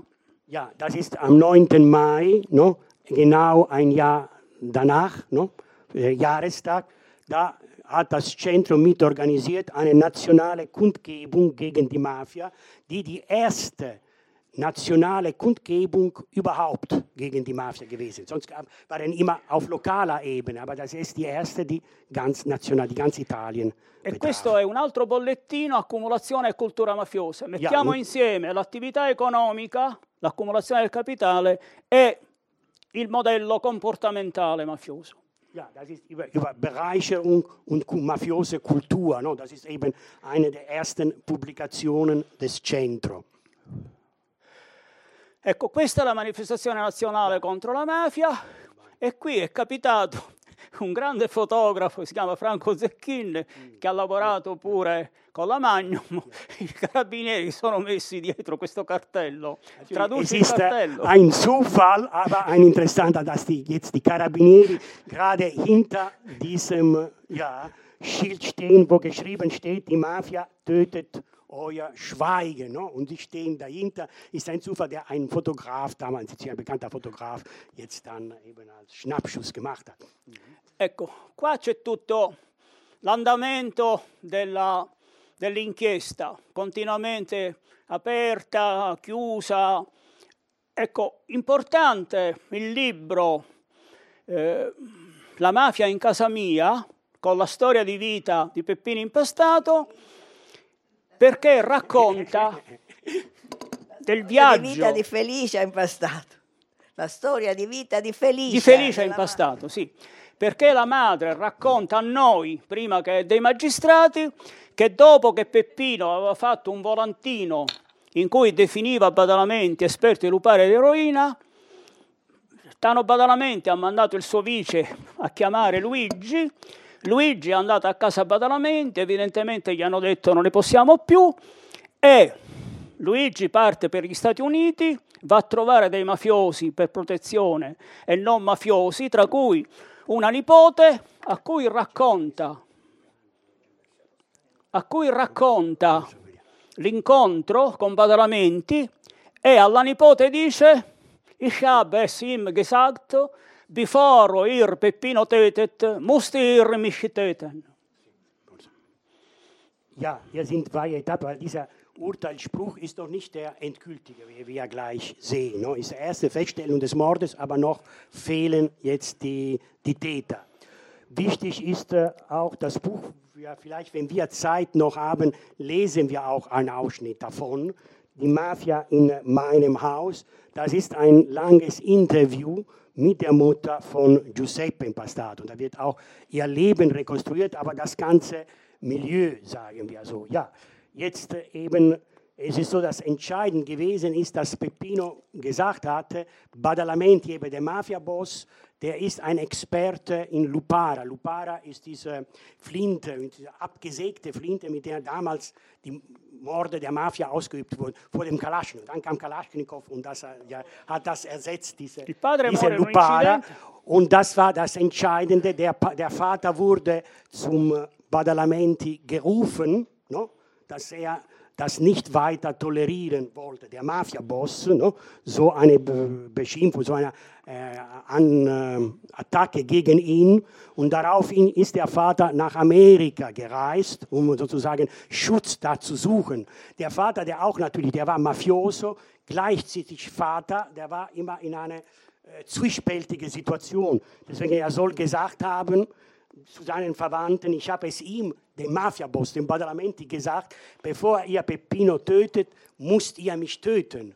Und in der Tat, der Vater kommt auch um ums Leben in einem eben in nicht ganz geklärten Umständen. In einem vielleicht inszenierter Autounfall im September 1977, das heißt eben ja, sieben, acht Monate vor der Tötung von Peppino. Ecco, Nell'84 c'è la prima sentenza in cui si dice mafia, ma non sappiamo chi. Noi pubblichiamo un dossier con il viso di Badalamenti, intitolato Notissimi Ignoti, pubblichiamo il libro La mafia in casa mia con quell'episodio e facciamo scrivere alla nipote americana la dichiarazione in cui dice quello che abbiamo già detto. Ja, das sind jetzt eben die Veröffentlichung, damals eben 84 publiziert, äh, veröffentlichte das Centro eben diese Notiz wohlbekannte ja, Unbekannte ist ein ironischer Titel und das Bild da ist das Bild von diesem Mafia-Boss Badalamenti, was auf, auf dem Cover da steht. Unten ist die La Mafia in Casamir, das wir gesagt haben, dieses Buch, Interview mit der Mutter. Und das ist die jetzt äh, schriftliche Bestätigung von dieser Nichte von, äh, ähm, von Impastato, von dem Vater, die, die sagt, die bestätigt, dass der Vater diesen Satz gesagt hat, bevor no, äh, ihr ihn tötet, muss ihr mich töten. No, da steht es in diesem, in diesem Dopo Zettel. la pubblicazione della mafia in casa mia, c'è la riapertura dell'inchiesta, vabbè, possiamo andare avanti, noi accusiamo sempre Badalamenti e Giovanni Falcone va negli Stati Uniti a interrogare Badalamenti che però non collabora. Questo ja, è il manoscritto di Falcone. Giovanni Falcone. Ja, das ist, ihr kennt vielleicht sicher den Namen des Richters Falcone, vielleicht der bekannteste. No? Gegner der Mafia jetzt. Ja? Und das ist jetzt seine Schrift. Er ist nach Amerika gereist, wo inzwischen Badalamenti war und war in einem amerikanischen Gefängnis.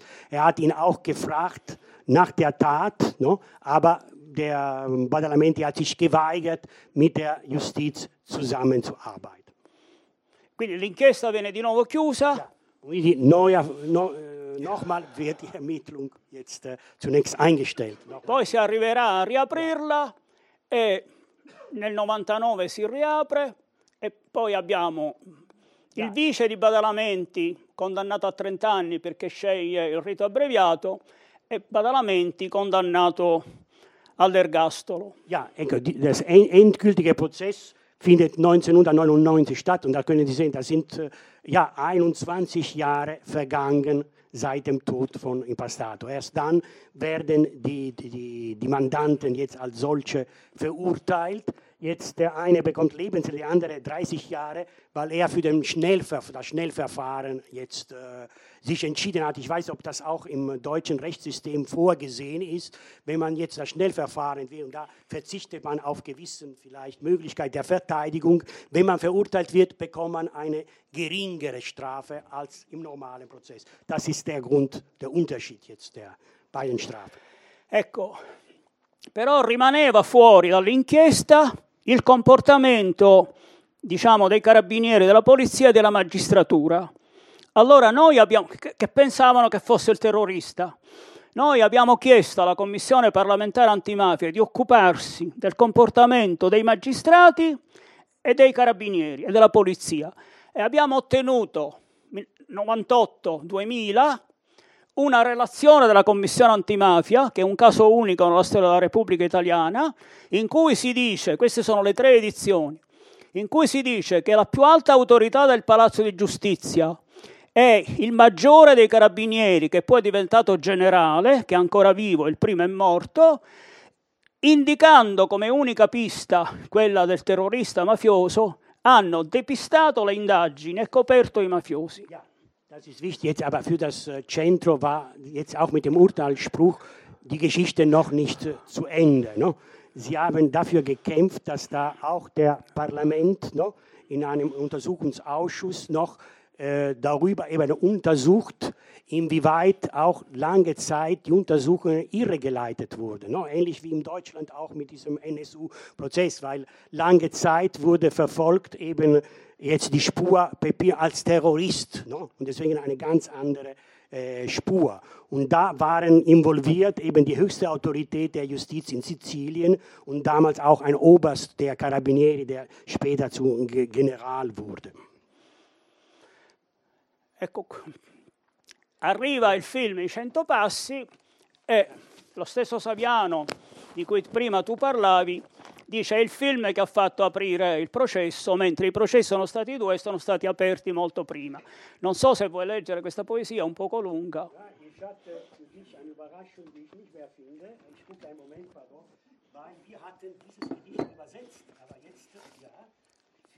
Ja, ich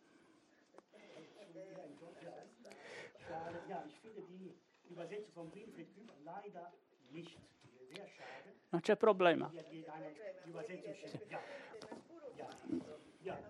Ja, natürlich der, die ersten Zeile, 100 Passi, die 100 Schritte, die du niemals ja, zurückgelegt hast, weil, für, äh, weil man brauch, nicht nötig war, nicht einmal ein Schritt, um in, in dir eben das Blut der äh, Väter, die alte Stimme wiederzufinden, die erzählt. Das heißt, jetzt in Bezug auf den Titel, um zu sagen, in dem Film 100 Schritte trennen das Haus von Impastato von dem Haus des Mafia-Bosses. Wir nehmen Bezug eigentlich, er hatte schon in sich no, diese Mafia und er hat sich befreit. No, und deswegen ist er wichtig, no, was er gemacht hat.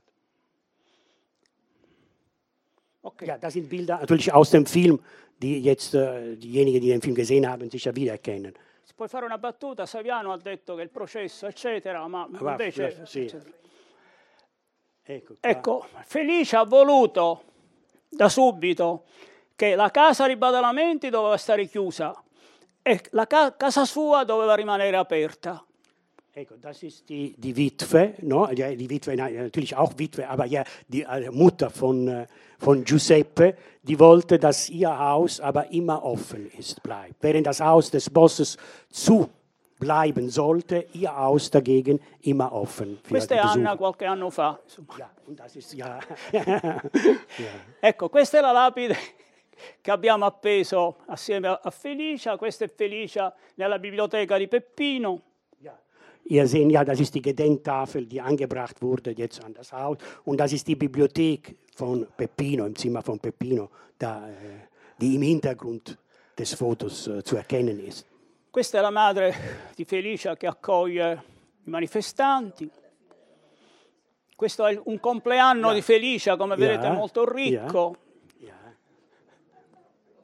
Ecco, Felicia è morta nel 2004 e io ho fatto il saluto laico prima del funerale in chiesa. Ja, und sie ist gestorben eben am 7. Dezember 2004. Jetzt das sind die letzten Bilder. Ecco, adesso a Cinisi c'è questa casa memoria in cui vanno soprattutto moltissimi ragazzi di tutta Italia. È diventato una sorta di santuario. Eben. Das, äh, das alte Haus von Impastato ist eine Gedenkstätte geworden, die jetzt äh, auch äh, besucht wird. No? Aus ganz Italien jetzt bekommt sie Besuch. Ecco, questo è il progetto a cui stiamo lavorando adesso. Questo è il palazzo nel centro storico di Palermo che ci hanno assegnato. Vogliamo fare, c'è un sito che potete visitare, www.mafiamemoria.org, per adesso è solo in italiano, stiamo cercando di tradurlo in altre lingue. Ecco, sarà una biblioteca, un percorso museale sulla mafia e sull'antimafia, poi ci saranno laboratori didattici gestiti dagli studenti con i loro professori. Noi lavoriamo nelle scuole dal 1980 e qui uno spazio aperto ai visitatori, ma soprattutto questo discorso che è al centro della nostra analisi, cioè la lotta alla mafia come una lotta di liberazione, come una sorta di resistenza antifascista, come un percorso liberatorio da questo dominio mafioso. Ja, das ist eben das letzte Projekt. No?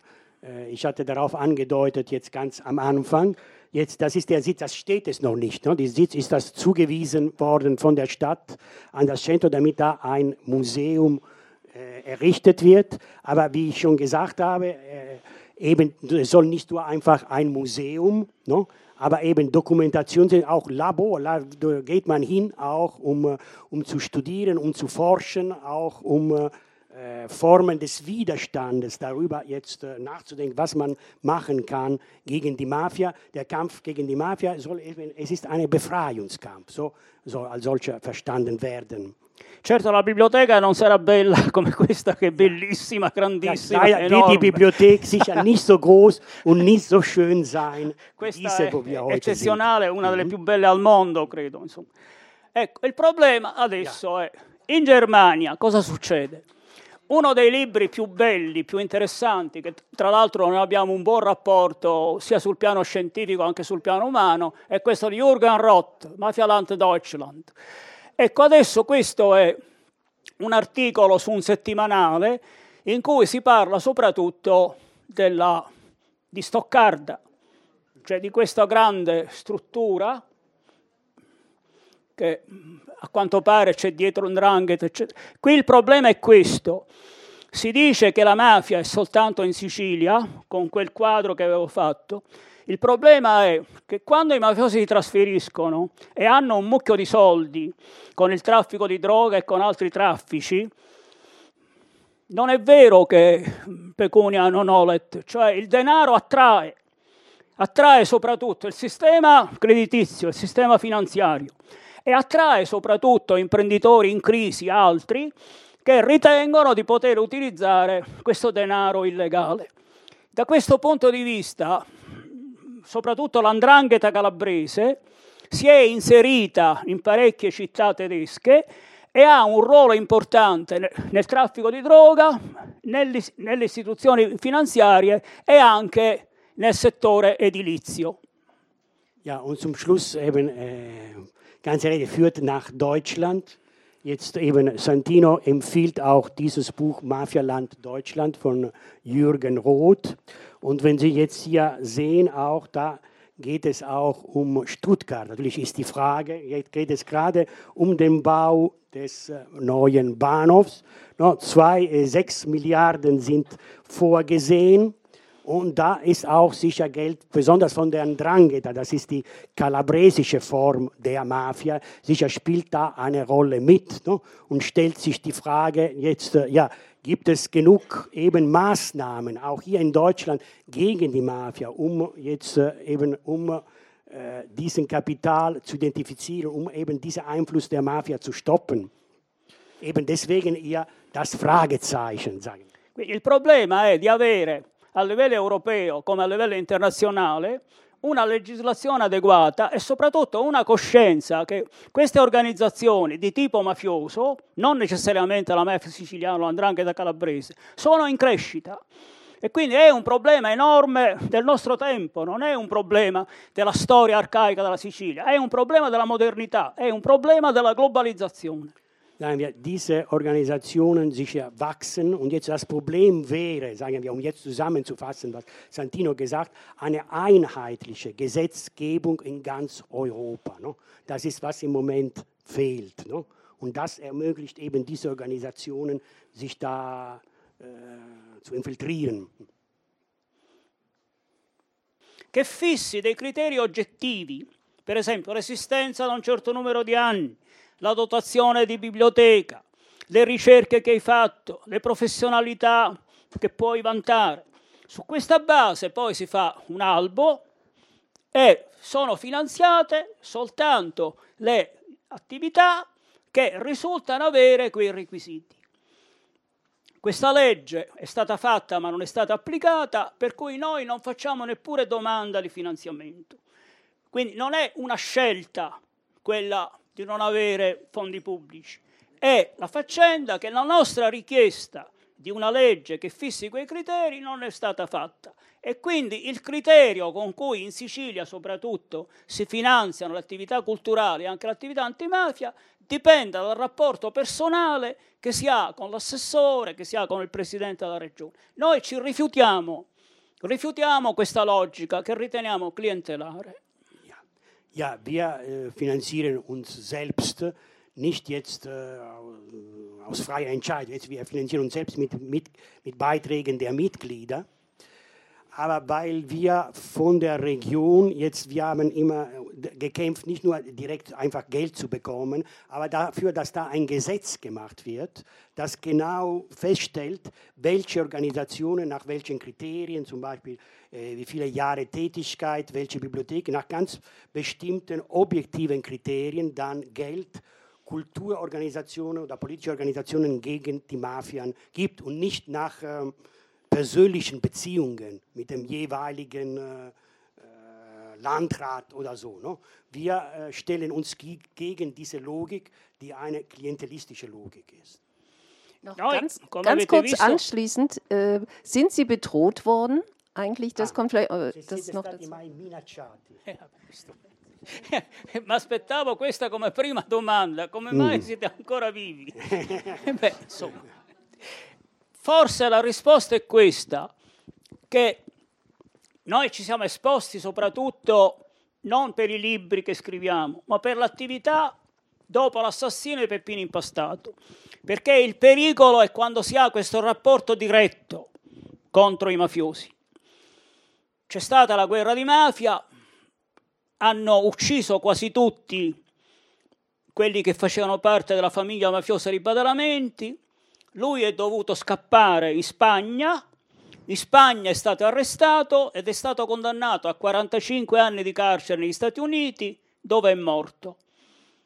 Può darsi che questa è stata la salvezza delle persone che si sono esposte, che sono il fratello e la madre di Peppino, per qualche anno alcuni compagni di Peppino e noi del centro di Palermo. C'è andata così, insomma. Yeah.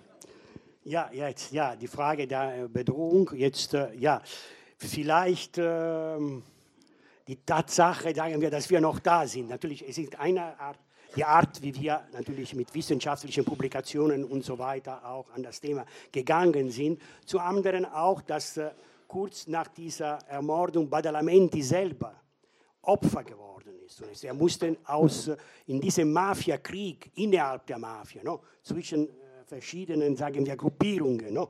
Und die Gruppierung, die von, ich weiß, ob Sie den Namen Rina gehört haben, und Diaz Corleone, die war die siegreiche, die hat sich durchgesetzt, auch gegen diesen Badalamenti. Er musste dann aus äh, Cinisi, aus Italien weg, erst nach Spanien, dann nach den Vereinigten Staaten und vielleicht auch aus dieser Umstand, no? weil es war, er war der Einzige, den wir gezielt namentlich no? Jetzt bekämpft haben. Aus diesem Umstand verdanken wir, dass wir noch weiter unsere Tätigkeit ausüben. Posso dire una cosa? Però se dovessimo, se i mafiosi avessero dovuto uccidere tutti quelli che lottano contro la mafia, ci sarebbe stata una carneficina veramente molto più grande di quello che c'è stato. Ci sono tantissime persone che lavorano nei quartieri eh, a Palermo, che, che, che, che, si attivano, che lavorano e che non sono stati uccisi. Non è, eh, per esempio, eh, se, mm, nel quartiere Brancaccio, Carraccio, il padre Puglisi, che lavorava contro la mafia, è stato ucciso, però ci sono eh, prima di lui c'era stato un altro che non è stato ucciso, ci sono nei quartieri, alcuni quartieri popolari sacerdoti che lottano contro la mafia, altri no e non sono stati uccisi, ci sono giovani in, in moltissimi quartieri che cercano di togliere i ragazzi dalle, dalla strada e non sono stati uccisi. Non è una Non è una guerra mondiale. Es ist kein Automatismus jetzt. Das natürlich, man ist gegen die Mafia und automatisch wird man äh, sofort getötet. No? Da haben wir so. Es gibt viel, es gibt einige, die natürlich tatsächlich no, jetzt getötet wurden. Normalerweise ist, ist, immer da ein ganz bestimmter Grund auch. No? Und andere, zum Beispiel jetzt zitierte Anna Paisi, den äh, Namen da jetzt, ist aber glaube ich noch nicht parente. No, no, jetzt von einem Priester, Puglisi, der getötet wurde, der eben in einem äh, Ort mit großer Mafiadichte, Brancaccio, jetzt operierte mit den Jungen, damit sie sich diesem Einfluss entziehen und andere, die eine ähnliche Tätigkeit ausüben, aber die noch am Leben sind. Glücklicherweise ist kein Automatismus. Rapporto con la città. Quindi noi lavoriamo nelle scuole dai primi anni Ottanta perché c'è stata una legge della regione siciliana dopo l'assassinio del presidente della regione, Piersanti Mattarella, che è il fratello dell'attuale presidente della Repubblica. Con questa legge era possibile cominciare a parlare nelle scuole di questi problemi. Allora c'eravamo soltanto noi e un po' il sindacato, la CGL. Quindi noi abbiamo cominciato a lavorare nelle scuole con i ragazzi, con i docenti, fin dal, dai primi anni Ottanta. Questo è uno dei lavori più belli che abbiamo fatto. Però abbiamo detto fin dall'inizio o questi temi rientrano nei programmi oppure fare l'iniziativa di tanto in tanto serve a molto poco. Su questo non ci siamo riusciti. Ancora i programmi non mettono dentro queste tematiche sia che si tratti di storia, sia che si tratti di letteratura, sia che si tratti di economia, sia che si tratti di diritto. E noi insistiamo perché, per quanto riguarda il lavoro nelle scuole, questi temi debbono fare parte della scuola quotidiana, non dell'iniziativa estemporanea di tanto in tanto. Questo per quanto riguarda le scuole. Sì, forse, ja. Ja, wir arbeiten viel in den Schulen jetzt ab Anfang der 80er Jahre nachdem eben 1980 der, der Präsident der Region Sizilien äh, ermordet wurde. Das ist der Bruder des jetzigen Staatspräsidenten Mattarella. Da, wurde eben, äh, da wurden jetzt äh, begrüßt Initiativen in den Schulen und das ist eine Arbeit, die wir gern machen in den Schulen mit den äh, Schülern sowie auch mit den Dozenten über die Mafia und die Geschichte und so weiter zu sprechen. Was wir nicht erreicht haben, was wir gerne erreichen würden, ist, dass das verbindlich ist. Das heißt, dieses Thema verbindlich in den äh, Schulplan jetzt aufgenommen wird. Poi lavoriamo sul territorio. C'è per esempio a Palermo c'è un grosso problema che è quello dei senza casa.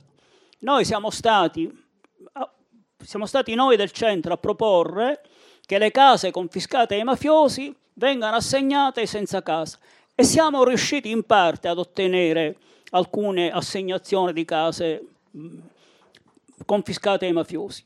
Un'altra cosa su cui attualmente lavoriamo è le donne vittime di tratta che assieme ad altre associazioni aiutiamo a sottrarsi alla schiavitù mm, sessuale che viene organizzata a Palermo soprattutto dai nigeriani che fanno assieme ai mafiosi siciliani il traffico di droga, ma non è detto che anche i mafiosi siano interessati anche al traffico di esseri umani, soprattutto per quanto riguarda i migranti. Ja, jetzt hier das, äh, zum Schluss jetzt äh, die letzten äh, zwei, zwei weitere Tätigkeitsbereiche des Centro. Das einmal, wir haben mit Obdachlosen, es gibt viele Obdachlose in Palermo, wir haben erreicht, dass Wohnungen, Häuser, die den Mafiosi gehörten und die beschlagnahmt wurden, eben Obdachlosen zugewiesen werden. Und jetzt ein, äh, noch ein weiterer Punkt, jetzt sehr aktuell, an dem wir gerade dran arbeiten, ist der Frauenhandel. Das heißt gegen das eben, wir helfen Frauen, sich auf diesem Handel zu lösen, gegen die Strukturen des Frauenhandels, der im Moment in den Händen von äh, Migranten aus Nigeria ist, die zusammenarbeiten, äh, was Rauschgift angeht, mit der sizilianischen Mafia und selber monopolisieren, sagen wir, den Handel von Frauen. Und dagegen versuchen wir jetzt Initiativen zu entwickeln.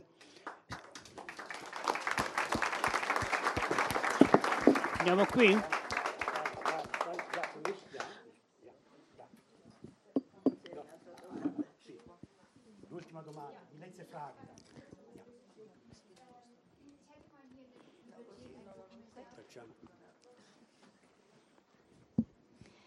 Ich habe in der Bibliothek einen Dokumentarfilm über Sizilien mal ausgelie ausgeliehen. Das war in den 60ern gemacht. Und da hieß es, dass äh, sehr viele Landwirtschafts- oder hm, Landbesitzer aus Norditalien waren. Und das fand ich sehr seltsam. Also auch in dem Bericht wird das auch so gesagt, warum Sizilien damals dann auch äh, nicht weiterkam, weil die Besitzer Norditaliener waren und dann den, das ganze Geld dann auch wieder in Norditalien investiert haben und so weiter. Ist es heute noch, kann, ist, da, ist das so heute noch?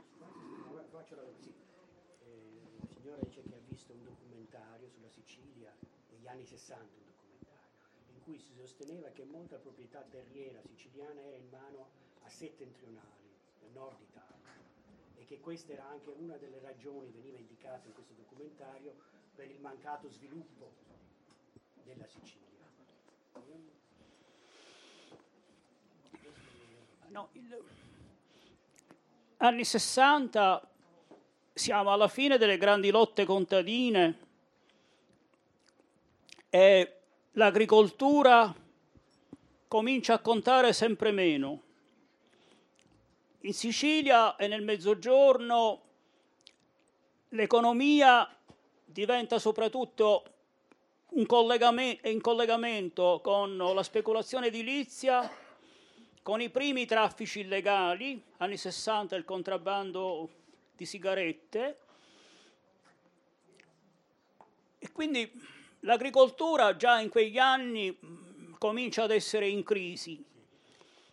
L'attività economica, oltre a, que- a quei settori che dicevo prima, cioè le attività illegali e la speculazione edilizia, è in larga parte collegata con il terziario, cioè con l'impiego pubblico, il commercio, queste attività. Quindi il quadro degli anni 60 è un quadro di grande crisi, di grandi flussi migratori e di crescita delle città rispetto alle campagne e l'inizio per le organizzazioni criminali dei traffici internazionali. Prima traffico, contrabbando di sigarette e poi traffico di droghe. Eigentlich, etwas kann ich so sagen, jetzt die 60er Jahre sind eigentlich die Zeit, in der, der viel Flucht aus dem Land, Landesflucht no, in die Städte, sagen wir so, in der eben die äh, Landwirtschaft an Bedeutung immer mehr verliert und eigentlich die Haupttätigkeit ist mehr die Bau, die wird verlagert in die Städte, die Bauspekulation einerseits, andererseits auch damals noch Zigarettenhandel. No? Rauschgift kommt ein bisschen später und dann auch äh, der Dienstleistungssektor, no? zum Beispiel äh, die Verwaltung und so weiter, die explodierten von Stellen, die dann nach klientelistischen Kriterien immer vergeben wurden. Deswegen war eigentlich diese Verlagerung von der Landwirtschaft no? Zu einer städterischen, jetzt Mafia- und ja. Wirtschaftstätigkeit. Also ich hatte halt äh, den Vergleich haben wollen, ähm, weil in dem Dokumentarfilm ist mir aufgefallen, dass der Gewinn und der Eigenmarkt nicht lebendig blieb, weil das Geld immer wegging. Also die Einnahmen, das Export-Import nicht so stimmig war. Sì, lei dice che aveva avuto l'impressione da questo documentario che una delle ragioni appunto della crisi, del mancato sviluppo era che, quel, che i soldi finivano poi al nord, diciamo, i soldi guadagnati eccetera, tutti finivano, ecco, non venivano più investiti. Gran parte dei soldi che arrivano in Sicilia già negli anni 60 sono i soldi che mandano gli emigrati. Sì. La Sicilia e il Mezzogiorno vivono di pensioni per i vecchi e dei soldi che arrivano dai minatori nel, del Belgio in condizioni terribili, dagli operai, soprattutto nell'edilizia in Svizzera, pure loro in condizioni terribili, e dagli altri che vanno nelle grandi fabbriche, a cominciare dalla Fiat a Torino. Quindi il mezzogiorno vive da, da, quella, da quegli anni in poi, per un certo periodo, vive delle pensioni, dei redditi assistenziali di chi rimane e dei soldi che arrivano dall'estero, da questo grande flusso migratorio che in Sicilia ha significato la fuga di circa un milione e mezzo e di 4 milioni dal mezzogiorno. Qui noi possiamo parlare di tutto quello che ha significato la Mercedes, la Volkswagen per, per la manodopera che in larga parte veniva dal mezzogiorno, quello che ha significato la Fiat. Il mancato sviluppo di alcune aree dipende dal quadro geopolitico, dipende dal quadro mondiale. Cioè, la questione meridionale di cui tanto si parla in Sicilia deriva dal fatto che già lo Stato unitario era uno Stato duale, con il mezzogiorno legato soprattutto all'agricoltura e con i mafiosi che insieme con gli agrari reprimevano il movimento, il movimento contadino, che in alcune fasi è stato il movimento di massa più grande d'Europa, e le industrie del nord che si rafforzavano costruendo le ferrovie, le strade, sviluppando soprattutto come capitale di Stato, cioè era il capitale pubblico che ha, fatto la Fiat, che ha fatto le grandi imprese che hanno costruito le strade, le ferrovie. Quindi questo divario nord-sud è legato al quadro nazionale al quadro, al quadro europeo. La mafia certamente ha avuto un ruolo importante nel generare il sottosviluppo legandosi con i grandi agrari, che spesso esprimevano anche il Presidente del Consiglio. Cioè l'Italia era dominata dai rappresentanti della grande industria del nord che si serviva del denaro pubblico per fare le grandi opere e dai grandi proprietari terrieri. E la presidenza del Consiglio spesso era alternanza tra i grandi industriali e i grandi agrari. I mafiosi erano con i grandi agrari e la violenza mafiosa era indispensabile per sconfiggere un movimento contadino che era fatto di centinaia di migliaia di persone. Ja, natürlich. Sie haben ja ein weites Feld geöffnet. Ja. ja, in den 60er Jahren natürlich meint er das Geld, er war umgekehrt eigentlich. Die Sizilien lebte eher von dem Geld von aus, von den Renten und dann von den Geldüberweisungen no, der, äh, jetzt die, der Emigranten aus Belgien und aus Deutschland. Jetzt, was Sie natürlich da ansprechen, diese Gefälle Nord-Süd, no, äh, das ist äh, ein langes Thema, weil das hat mit dem Einigungsprozess und wie dieser Einigungsprozess zustande gekommen ist in Italien und dann nach, den, äh, und, äh, nach der Einigung, no, da hat, hat sich, wie könnte man sagen, eine Art Bündnis gebildet zwischen den Großindustriellen in Norditalien, die eigentlich das Geld für ihre Investitionen bekamen, und die Großgrundbesitzer in, äh, in Süditalien. Das ist jetzt, es war immer von vornherein dieses Gefälle. Diese Unterentwicklung, die natürlich die Mafia, äh, wie könnte man sagen, vertieft hat, ist einerseits Ausdruck und dann weiter Ursache, weiter, no? Der Weitervertiefung dieses Gefälle zwischen Norden und Süden. Ich würde sagen, aber wir, es ist ein sehr komplexes Thema, da müssten wir tatsächlich nur einen Vortrag darüber halten. No? Bene, io volevo dire un'ultima cosa, cioè questo nostro progetto del Memoriale Laboratorio Lotta alla Mafia vuole avere una dimensione internazionale, cioè non vuole essere soltanto la Sicilia che rispecchia se stesso nel male la mafia e nel bene la lotta contro la mafia, vuole essere uno spazio aperto, quindi anche le tematiche di cui abbiamo parlato adesso, la mafia in Germania, altre cose, potrebbero, dovrebbero rientrare all'interno di questo spazio. Per questo, ritornando al discorso del finanziamento, noi avvieremo una campagna di comunicazione che anche raccolta fondi perché il centro con l'autofinanziamento evidentemente non ce la fa. Abbiamo bisogno di raccogliere fondi, soprattutto da persone che pensano che la lotta contro la mafia è lotta per la democrazia, è lotta per uno sviluppo serio, è lotta contro la disoccupazione, è lotta contro le ingiustizie che viviamo, al cui centro c'è questo proliferare di organizzazioni criminali con un ruolo economico, un ruolo sociale, un ruolo politico. Ja, zum Schluss, das könnte auch äh, als Schlusswort sein, dieses äh, Projekt des Museums, des Mahnmals, no, das wir vorantreiben, will nicht ein rein sizilianisches Projekt sein, beschränkt auf Sizilien, sondern will es ein offener Raum no, für alle diejenigen, die für dieses Thema interessiert sind, für die Rolle der Mafia, sagen wir, in ganz Europa, nicht nur auf Sizilien beschränkt. Aber um das zu machen, brauchen wir natürlich auch äh, mehr Geld, Gelder zusammen. Deswegen, wir starten, könnte man sagen, eine äh, Initiative, um Geld einzusammeln, um eben dieses Projekt jetzt, äh, diese Öffnung zu realisieren. Ancora tantissime grazie a tutti. La prossima volta impareremo un po' più di tedesco.